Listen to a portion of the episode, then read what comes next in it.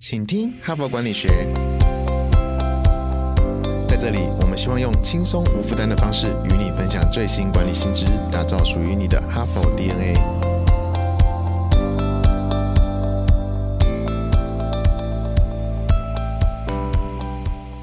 大家好，我是节目代班主持人，哈佛商业评论全球繁体中文版行销总监 Even。本周的哈帕主题是工作热情。前两天呢，我们谈论的角度都着重在个人嘛，分析自我，引导自我。今天 Even 要邀请大家一起来换位思考，从管理者甚至到整个组织的角度。这个时候，问题出现了：一个很有工作热情的员工，就是好员工吗？虽然从热情的定义来看，热情是有目标性的，可是如果这个员工他的目标跟团队不一样呢？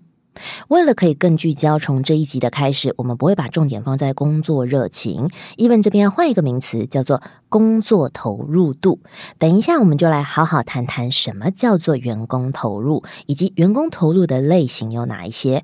如果你刚好就是担任管理职，甚至是组织的领导人物，那么这两集对你而言真的非常的重要。到目前为止，已经有超过一百份以上的研究证实员工投入跟绩效有关。随便举一个 HBR 文本中其中一个例子，员工高度投入的企业，每股盈余的表现平均比其他同业高出百分之一百四十七。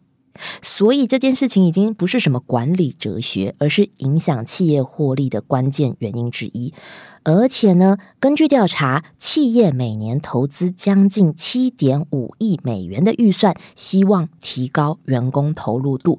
这两天也请大家好好的听，不用花你任何一毛钱就可以掌握这个议题的精髓哦。好，那我们就开始喽。首先，秉持着哈佛商业评论的研究精神，Even 要带大家回到这个管理知识的起点。关于工作投入的概念，是在一九九零年，有一位管理学者叫做卡恩康所提出来的。他认为，工作投入是一个把自我和工作角色结合的过程。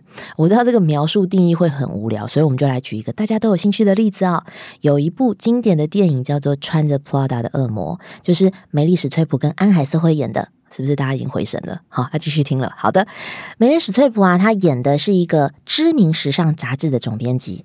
哎，偷偷的说，梅丽史翠普这个角色的设定，把时尚拿掉，换成国际震惊，就跟我们的执行长很像哦。好，你刚刚什么都没听到，这是迷之音。女主角啊，安海瑟薇演的是一个社会新鲜人。那因为她的学历不错，被录取担任总编辑助理。在电影里面，安海瑟薇一开始是个土包子吧？她的外形到穿着跟时尚两个字根本背道而驰。虽然她认为她工作很认真，但是总编辑还是不满意，常常责备她。那有一次啊，安海瑟薇觉得很委屈，他跟同事抱怨，反正就是想讨拍嘛。没想到他的同事竟然回了他这一部电影里面我觉得最经典的一句话：“你说你努力了，但在我看来，你根本连努力都还没有开始。”虽然这句话很酸，但是真的很实际。一个在时尚产业工作的人，还是总编辑助理，对于时尚的流行趋势一无所知，这样的人真的能把工作做好吗？于是安海瑟薇开始改变自己，从穿着打扮、化妆开始，也是从这一刻，安海瑟薇才真正开始投入他的工作。不止做他自己，同时也扮演工作上的角色，这也适用套入任何产业。但是伊文这边不是叫你买名牌跟化妆哈。我们回到 HBR 的文本，根据卡恩的研究，随着工作投入度越来越高，员工。会把更多的时间跟精力投入到工作的角色当中，所以对组织目标有使命必达的行动力，并且可以在工作中展现自我。从这部电影的中间段开始，根本就是安海瑟薇的舞台，他也开始找到工作的成就感。不过，当工作投入度降低，员工就会开始做回自己。去抗拒扮演工作中的角色，更甚至产生离职的想法。就像这个电影的尾声，安海瑟薇最终其实是辞去这一份工作的。传统上对于投入的定义是在能力范围内。愿意投注多少努力在工作上？可是借由学者的分析，我们可以知道，努力是基本的。一个组织需要员工的投入，需要员工去扮演在他位置上适合的角色，才能创造这份工作的价值。好啊，那接下来有一个比较伤脑筋的问题，我们如何去衡量一个员工的投入程度呢？这个不能只靠感觉，因为主管呢，如果只靠经验跟感觉评分，会混合太多个人的偏见，或者是从小地方就。当做是大分数这样子，大部分的企业一定是会做绩效考核的嘛？可能用量化的数字，可能用三百六十度评量，有一些可能会在做工作满意度，然后把满意度等同于投入程度，这是比较普遍的衡量方式。可是这就是最危险的地方，因为如果你简化这个工作投入的影响因素，你会错失很多关键的行为讯号。举两个例子啊，我们来看看 HBR 文本当中小丽的故事。小丽呀，她的公司就是用工作满意度来衡量她的工作投入度。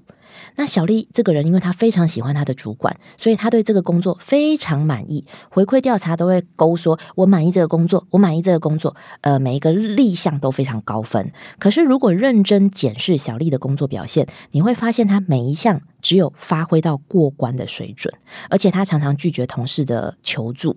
那这算是投入工作吗？他很满意他的工作，可是他又很投入吗？好，我们再来看看阿汉的例子。阿汉的公司用员工行为和绩效来衡量工作投入度。那因为阿汉这个人本身是超级业务员嘛，所以他常常在下班的时间呐，自己私人的时间、周末跟客户互动，维持关系。从行为跟绩效来看，公司认为阿汉的投入度很高，但其实过程中忽略了阿汉的感受，因为公司其实不知道阿汉到底是乐此不疲还是身不由己，所以。如果事实上阿汉已经快要累垮了，或者是感到痛苦，但是宝宝不说的话，他还能继续投入这份工作吗？或者说他还能坚持多久呢？这两个例子告诉我们，单纯的去评估感受。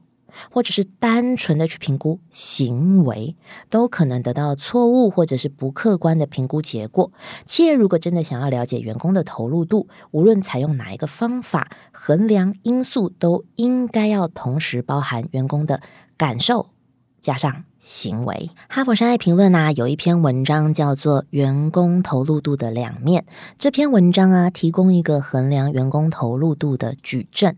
这个矩阵的 x 轴是行为，y 轴是感受。在行为面的轴面，就是 x 轴，又分成三块，分别是具破坏性、中立跟具建设性。在感受的轴面，就是 y 轴，也分成三块，分别是负面。冷漠跟正面，你也可以点到那个说明栏的本文里面去看这个图哦。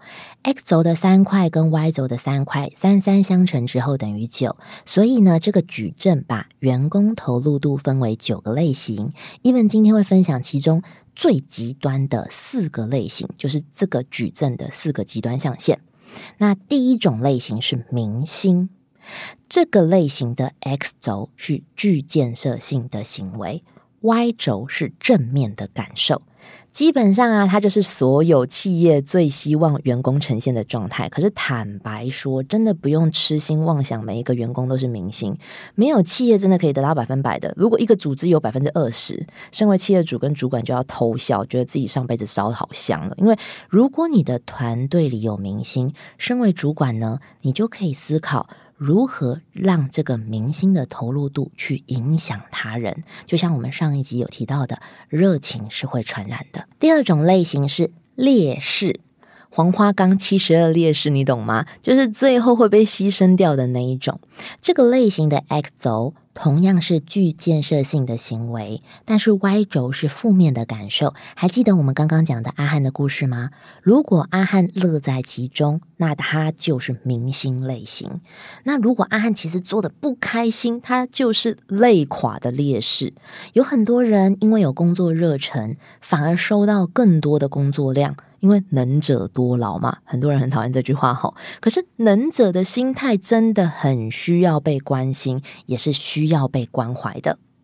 第三种类型啊，是被宠坏的人，他的类型的 X 轴是具破坏性的行为 Y 轴是正面的感受，这种人明明表现的不怎么样，可是公司可以接受哦。然后他本人也活得很自在，就像我们刚刚讲的小丽的故事。小丽就是被宠坏的人，她其实需要更多的督促，只是这个督促的过程就需要一点沟通的艺术。如何让小丽可以提高工作标准，同时维持她对于这份工作的感受，这就是主管的考验啦。接下来是第四种类型，第四种类型的极端类型是代工者。这个类型的 X 轴是具破坏性的行为，Y 轴是负面的感受。在这边，Even 要特别解释一下，这个矩阵所代表的行为包含努力程度、个人发展、公司忠诚度、人际关系等等，可是就是不包含绩效哦。所以有可能这样解读，就是这个人的工作投入度很低。可是该做的任务可能有达标，也可能没达标，这样子不管绩效。但是代工者的类型有点像是什么，你知道吗？像是现在的无症状确诊，表面上看起来没事，可是如果主管你不想办法提高他的工作投入度，长期下来是不是一个炸弹啊？对于团队跟整体绩效会不会有影响呢？以上分享员工投入度的四种类型，还有五种啊，推荐大家点击说明栏里面来阅读原文，而且原文啊的矩阵图表可以让你更清楚的去做应对哦。节目已经到尾声了，伊文要抛出本周思考人生的第三个问题，请问你现在的工作投入度是属于哪一个类型呢？在矩阵的九方格里，你选一个吧。那给自己至少五分钟的时间来做反思，然后再跟自己详述这个状况。有一个研究机构呢，叫做 ADP，它对全球超过一万九千名员工进行意见调查，结果发现大概只有百分之十六的员工。全心投入工作，是不是真的蛮低的？应该怎么办呢？今天的这一集呀，我们理解到员工投入度的定义跟类型。明天我们会直接切入实际行动，谈谈提高员工投入度的具体方法。主管们记得准时收听，你的角色至关重要哦。最后感谢你的聆听。如果你喜欢我们的节目，请你现在就到说明栏点击订阅，请听哈佛管理学 Podcast，成为我们哈帕的一员，接收第一手消息。谢谢你的收听，我们明天再会。